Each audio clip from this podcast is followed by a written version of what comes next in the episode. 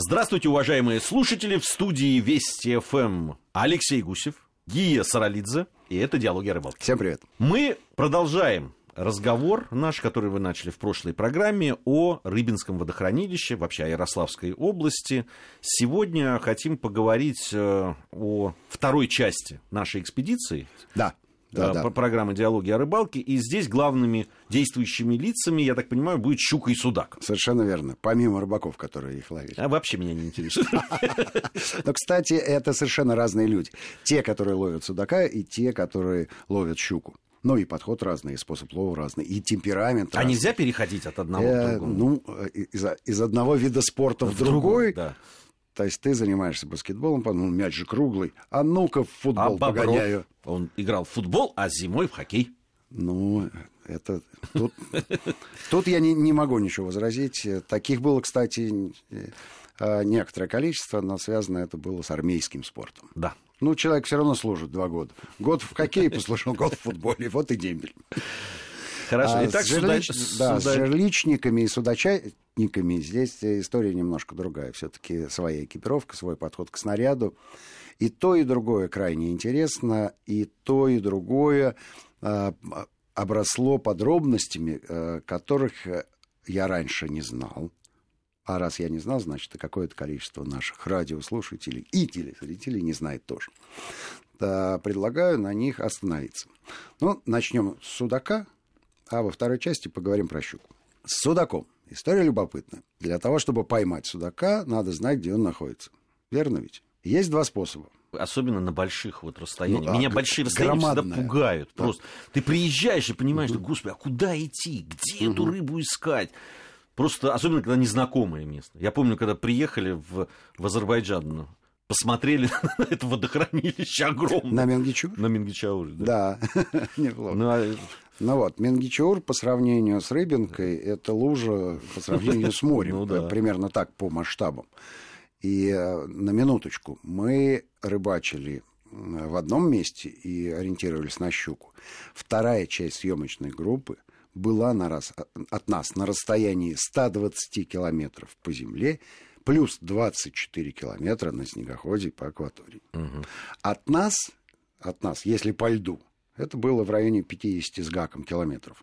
Но проделать этот путь на снегоходе, ну, это, это значит... ну, кто ездил, тот знает, Да. что такое 50 Да, километров. То, то есть это день вычеркнутый из жизни. То есть ты сел на снегоход, приехал за 50 километров туда, посмотрел, что не клюет, раз- через 10 минут развернулся и с трудом успел к вечеру к ужину обратно. Вот и все. Для того, чтобы найти судака, да, надо либо обладать э, техникой, либо просто знать человека, который, который его уже нашел. Здесь было реализовано два подхода, а оба очень интересные. Подход первый, э, который сделал наш герой, базировался на том, что проще всего найти людей, которые судака уже поймали. Люблю этот подход. Вот Это пр- правильный подход. Э, Ну, можно, конечно, пользоваться биноклем и посмотреть, что, как, к чему и почему. Но у нас есть же квадрокоптер с камерой.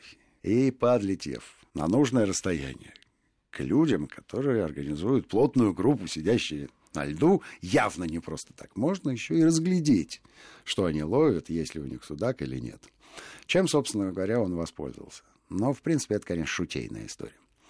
А профессионал э, с огромным стажем, который э, ловил судака от нас в э, Большом Далеке, пользовался э, современными приборами.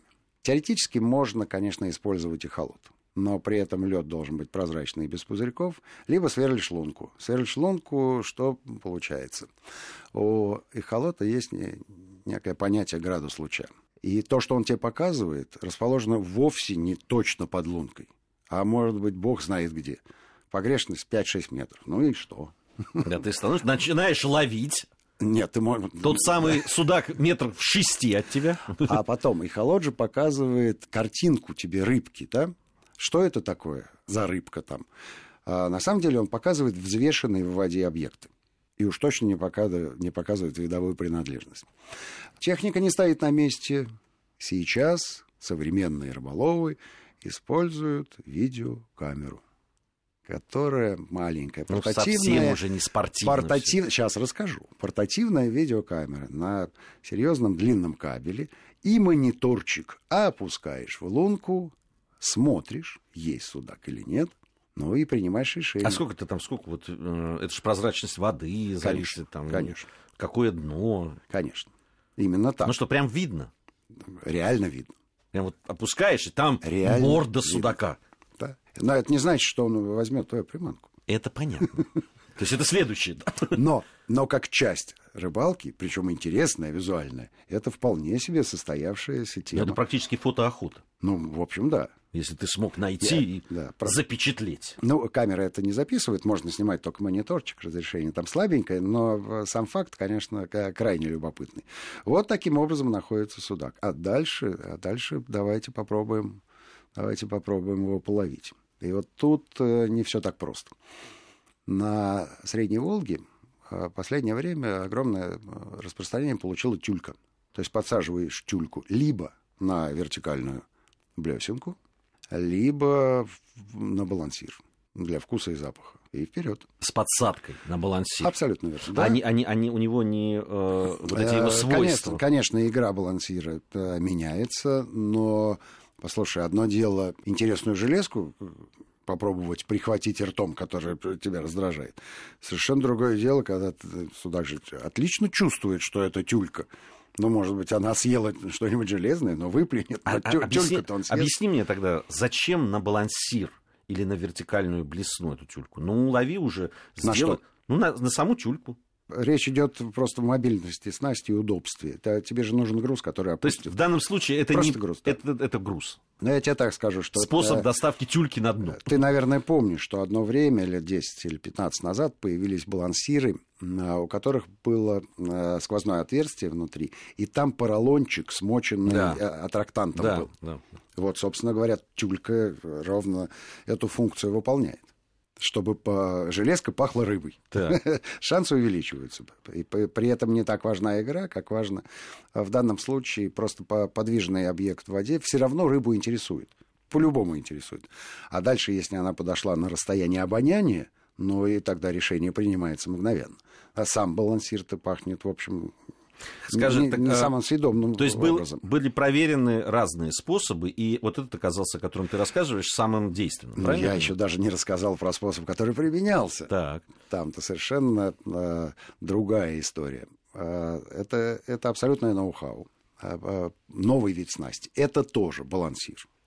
Правда, балансир, сделанный не из твердых материалов, а из резины. По образу и подобию, там, виброхвоста Мгм, какого-нибудь. мгм. При этом любопытен размер. Это не, не маленькая штука. Это такая серьезная, сантиметров на 15, а то и 20 приманка, которая а, при игре, естественно, вибрирует, издает дополнительные колебания, которые рыбу привлекают, раздражают и провоцируют на поклевку. Соответственно, а, за счет того, что у, у нее а, большая парусность, там, конечно, есть еще и короче, дополнительные характеристики ее поведения а, под водой, которые заставляют а, рыбу реагировать активнее, чем на другие приманки. То есть она выигрывает. Целым набором таких, целым арсеналом таких приманок э, наш коллега был вооружен. И в отличие от э, большинства других людей, которые всегда сидят вокруг, когда ловят судака, он преуспел. Любопытно. То есть это вот действительно было видно, что на эту приманку ловится лучше, чем на другие. Но если сравнить, если сравнить уловы рыболов, которые сидели вокруг, и уловы нашего героя, Очевидно. очевидно абсолютно, с громадным преимуществом. Более того, не, не просто с преимуществом, а за ним стали следить, видя что э, ему Ну, сопутствует, сопутствует успех, ну, конечно, люди подбираются. Но это совершенно отдельная история. Любопытное место, где оказались. Есть же такое расхожее выражение «судачья яма». Что такое яма на рыбинке? Давай попробуем себе представить. Значит, сре- средняя э, глубина водоема около трех метров. На, наша команда ловила на глубине 3,5-4 метра. Это уже яма. Вот. Провал просто. Марианская впадина. Вот, такая яма. И, тем не менее, тем не менее, судак там э, пасется, судак резвится. Видимо, он живет э, на этом участке акватории, потому что нигде э, в других местах судак не был обнаружен. Ну, понятно, что всю акваторию невозможно проверить. Тем не менее, судочатники, они люди упорные. Они ищут. И вот они нашли это место. И когда мы по, по незнанию предложили, ну давайте здесь судака попробуем. Да нет его здесь. Вот нет и все. Что он там делает, что у него там за какое-то место, ресторан, не знаю, деревня, поселок, город, Малога. Что судак там делает? Э, э, размеры непонятно. судаков, которые были пойманы, ну и вообще ты говоришь, вот отличались результаты нашего героя, как они отличались? Я, э, я так скажу, что хороший, нормальный, средний, стандартный размер полтора килограмма. Это самый вот такой вот кулинарный размер, вот идеальная история. Изредка попадают судаки побольше. А вот что касается откровенной мелочи, как, допустим, было в нашей недавней поездке на Нижнюю Волгу, где э, весь судак был там в районе, я не знаю, там, ну, я не знаю, 300 граммов, самый большой. Здесь мелочи практически не было. Но надо отдавать себе отчет в том, что на э, приманку такого размера, конечно, мелочь может и позариться, но вряд ли э, поймается. Ну, то, то есть просто, сама приманка просто уже отсекала. Конечно, просто рот небольшой и все. Сама приманка, да, отсекала мелочь, и на трофейный экземпляр э, человек э, ориентировался. Ну и, конечно, вот это вот э, коллективное поведение рыболов, рыболов, скажем так, неудачников, а, оно, оно крайне любопытно. А происходило следующим образом. Значит, наш герой подходил в луночку, опускал аккуратненько, смотрел, ага, стоят два, говорит он оператору. Ну, аккуратненько вынимает. Ни в коем случае не, нельзя делать резких движений, нельзя как удержаться от внимание. Этого? Нет, он вынимает камеру, а аккуратненько достает, значит, свой балансирчик. Чик. Оп. Раз, быстро поднял и ушел на другую лунку. Тут же человек 5-6 а ящичек оставил. Так происходило. Но нам немного надо было для съемок, ну, там сколько он, 4-5 судаков поймал. Ну и, конечно, дразнил невероятно всю остальную толпу. Ну, толпой нельзя. Сейчас э, вот ни 100, ни 200 человек сидят. Видимо, очень сложно поймать судака, поэтому нет такой массовости. Ну и добираться. Представь себе, да, это э, от Рыбинска, там километров 100 еще, если из Ярославля ехать, и еще 24 километра на Буране. Да, ну и если при этом на нулях сидишь, это, конечно, невыносимо вот, да, для рыбака. Да, одно дело, ты вышел на Волгу, да, вот из города, ну и, пожалуйста, там может и тысяча человек, и полторы сидеть, а здесь нет, здесь нет.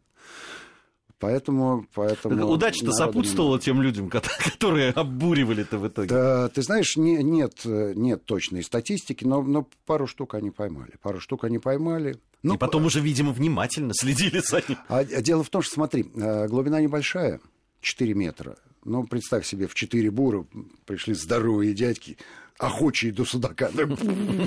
Он будет стоять и ждать судак, когда вы там разберетесь я выберу кого-нибудь из вас четверых и клюну. Нет, конечно. Он уходит просто и все. Поэтому задача нашего героя была уложиться. Это спринт. Судак быстро, уходит. быстро поймал, и все. Новости приходят. А мы нет. А мы остаемся, ждем окончания новостей, возвращаемся в студию и продолжаем программу. Алексей Гусев и Гия Саралидзе. Напомню, сегодня ведут диалоги о рыбалке.